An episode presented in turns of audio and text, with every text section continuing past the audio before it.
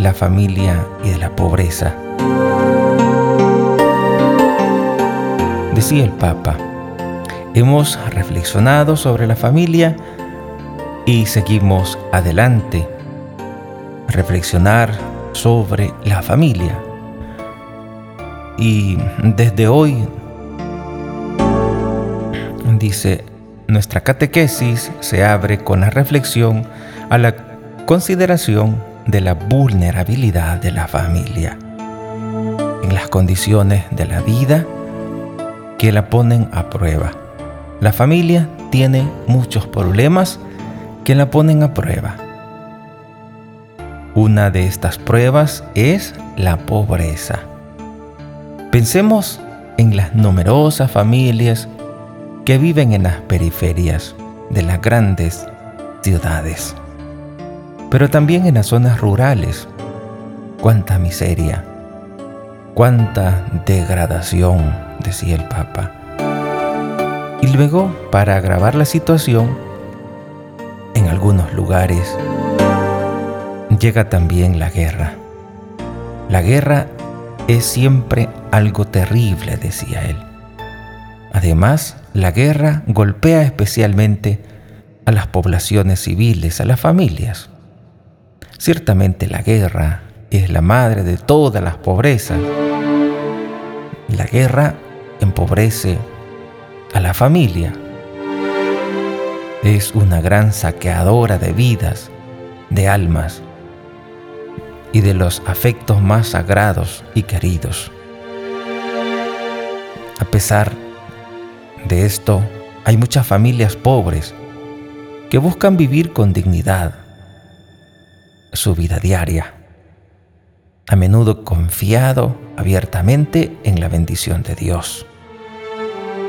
Buscan vivir su dignidad, buscan vivir la dignidad de su vida. Esta lección, sin embargo, no debe justificar nuestra indiferencia sino aumentar nuestra vergüenza por el hecho de que exista tanta pobreza. Es casi un milagro que en medio de la pobreza la familia siga formándose, incluso siga conservando como puede la especial humanidad de sus relaciones. El hecho irrita a los planificadores del bienestar que consideran los afectos, la generación, los vínculos familiares como una variable secundaria en la calidad de vida. No entienden nada, decía el Papa. En cambio nosotros deberíamos arrodillarnos ante estas familias, que son una auténtica escuela de humanidad, que salva las sociedades de la barbarie. ¿qué nos queda en efecto? Si cedemos al secuestro del César y de Magmón, de la violencia y del dinero, y renunciamos también a los afectos familiares, una nueva ética civil llegará solo cuando los responsables de la vida pública reorganicen el vínculo social a partir de la lucha en perversa espiral entre la familia y la pobreza, que nos conduce al abismo. La economía actual, dice el Papa, a menudo se ha especializado en gozar del bienestar individual, pero practica ampliamente la explotación de los vínculos familiares. Esto es una contradicción grave el inmenso trabajo de la familia, naturalmente, no está sin duda cotizado en los balances. En efecto, la economía y la política son avaras en materia de reconocimiento al respecto. Sin embargo, la formación interior de la persona y la circulación social de los afectos tiene precisamente allí su propio fundamento. Si lo quitas, todo se viene abajo. No es solo cuestión de plan, decía el Papa. Hablamos de trabajo, hablamos de instrucción, hablamos de salud. Es importante entender bien esto. Quedamos siempre muy conmovidos cuando vemos imágenes de niños destruidos y enfermos que nos muestran en muchas partes del mundo. Al mismo tiempo nos conmueve también mucho la mirada resplandeciente de muchos niños, privados de todo, que están en las escuelas carentes de todo, cuando muestran con orgullo su lápiz, su cuaderno, y cómo miran con amor a su maestro, o a su madre, o a su maestra. Ciertamente los niños saben que el hombre no vive solo de pan, también del afecto familiar. Cuando hay miseria, los niños sufren porque ellos quieren el amor, los vínculos familiares. Nosotros, cristianos, deberíamos estar cada vez más cerca de las familias que la pobreza pone a prueba. Pero pensad, decía el pontífice, pensad todos vosotros, conocéis a alguien, papá sin trabajo, mamá sin trabajo, y la familia sufre, las relaciones se debilitan. Es feo esto. En efecto, la miseria social golpea a las familias y en algunas ocasiones la destruyen. La falta o la pérdida de trabajo o su gran precariedad inciden con fuerza en la vida familiar, poniendo a dura prueba las relaciones. Las condiciones de vida en los barrios son con mayor dificultad, con problemas habitacionales y de transporte, así como la reducción de los servicios sociales, sanitarios y escolares, causan ulteriores dificultades. A estos factores materiales se suma el daño causado a la familia por pseudomodelos difundidos por los medios de comunicación social basados en el consumismo, y el culto de la apariencia, que influencian a las clases sociales más pobres e incrementan la disgregación de los vínculos familiares. Cuidar a las familias, cuidar el afecto, cuando la miseria pone a prueba a la familia. Detengo aquí lo que dice el Papa para Sufrayar esto, tenemos que cuidar a las familias. Tenemos que cuidar el afecto. Personificando un poco más, podemos decir, debo cuidar a mi familia. Debo cuidar el afecto en mi familia. Principalmente cuando la miseria pone a prueba a la familia. Cuidar el afecto qué tan afectivo soy para los de casa.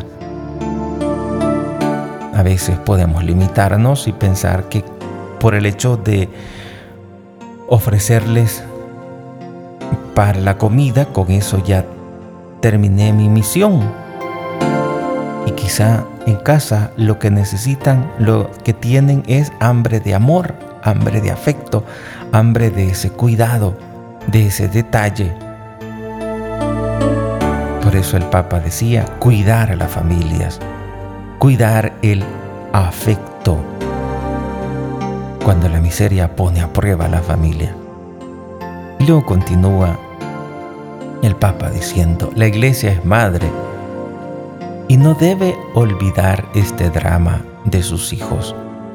También ella debe ser pobre para llegar a ser fecunda y responder a tanta miseria. Una iglesia pobre es una iglesia que practica una sencillez voluntaria en la propia vida, en sus mismas instituciones, en el estilo de vida de sus miembros, para derrumbar todo muro de, separación, sobre todo de los pobres. necesaria la oración y la acción. Oremos intensamente al Señor, que nos acuda para hacer de nuestras familias cristianas protagonistas de esta revolución de la proximidad familiar, que ahora es tan necesaria.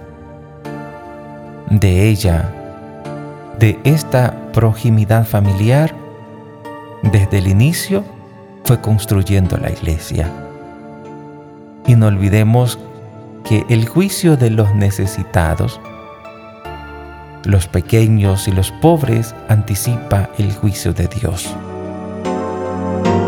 Como dice en Mateo 25, 31 al 46.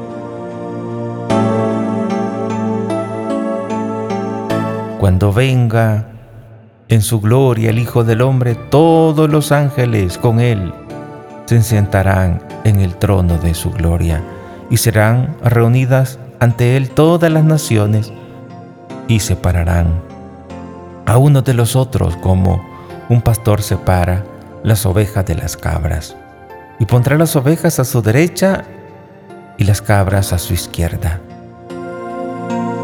Y así continúa Mateo 25 del 31 al 46, ese momento en, en el que vamos a ser juzgados todos. Y el Papa decía, no olvidemos esto y hagamos todo lo que podamos para ayudar a las familias, y seguir adelante en la prueba de la pobreza y de la miseria que golpea los afectos, los vínculos familiares. Quisiera leer otra vez el texto de la Biblia que hemos escuchado al inicio y cada uno de nosotros piense en las familias que son probadas por la miseria y la pobreza. La Biblia dice así, Sirácides capítulo 4, versículo del 1 al 5. Hijo, no prives al pobre del sustento, ni seas insensible a los ojos suplicantes. No hagas sufrir al hambriento, ni exasperes al que vive en su miseria no perturbes un corazón exasperado, ni retrases la ayuda al indigente. No rechaces la súplica del atribulado, ni devuelvas la espalda al pobre. No aparte los ojos del necesitado, ni le des ocasión de maldecirte Sirácides, capítulo 4, versículo del 1 al 5. Escuchemos de nuevo desde el corazón lo que dice la palabra de Dios. Hijo, no prives al pobre del sustento, ni seas insensible a los ojos suplicantes. No hagas sufrir al hambriento, ni exasperes al que vive en su miseria no perturbes un corazón exasperado, ni retrases la ayuda al indigente. No rechaces la súplica del atribulado, ni vuelvas la espalda al pobre. No apartes los ojos del necesitado, ni le des ocasión de maldecirte. Y el Papa termina diciendo, porque esto será lo que hará el Señor. Lo dice el Evangelio. Si nosotros hacemos estas cosas. Y ahí termina es este mensaje que el Papa dirige a todos los católicos en la audiencia general que aconteció el miércoles 3 de junio del 2015 todos debemos trabajar por nuestras familias y no dejarnos manipular, como dice el Papa, por el consumismo, querer tener esto, querer tener aquello. Debemos atender primero la familia. salir adelante con la familia. Pidamos a la Virgen que en medio de la pobreza podamos mantenernos en esa comunión y podamos compartir con los más con los más pobres. Siempre hay una persona que es más pobre que tú. A esa persona procura compartir, aunque sea poquito. Siempre hay más personas, siempre hay personas más pobres. Porque a veces nos calificamos como pobres y nos autoficamos, autojustificamos y decimos, bueno, quien debe de recibir ayuda soy yo, porque yo soy pobre. Y teniendo esa actitud, pues entonces todos son pobres porque siempre se comparan con el que tiene más.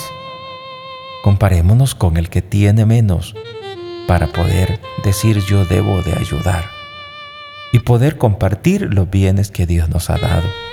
Pidamos al Señor que nos dé ese corazón de carne, ese corazón que pueda ser generoso para todos aquellos que ahora sufren que María nos ayude para que podamos atender esa necesidad y ser generosos con aquellos que más sufren.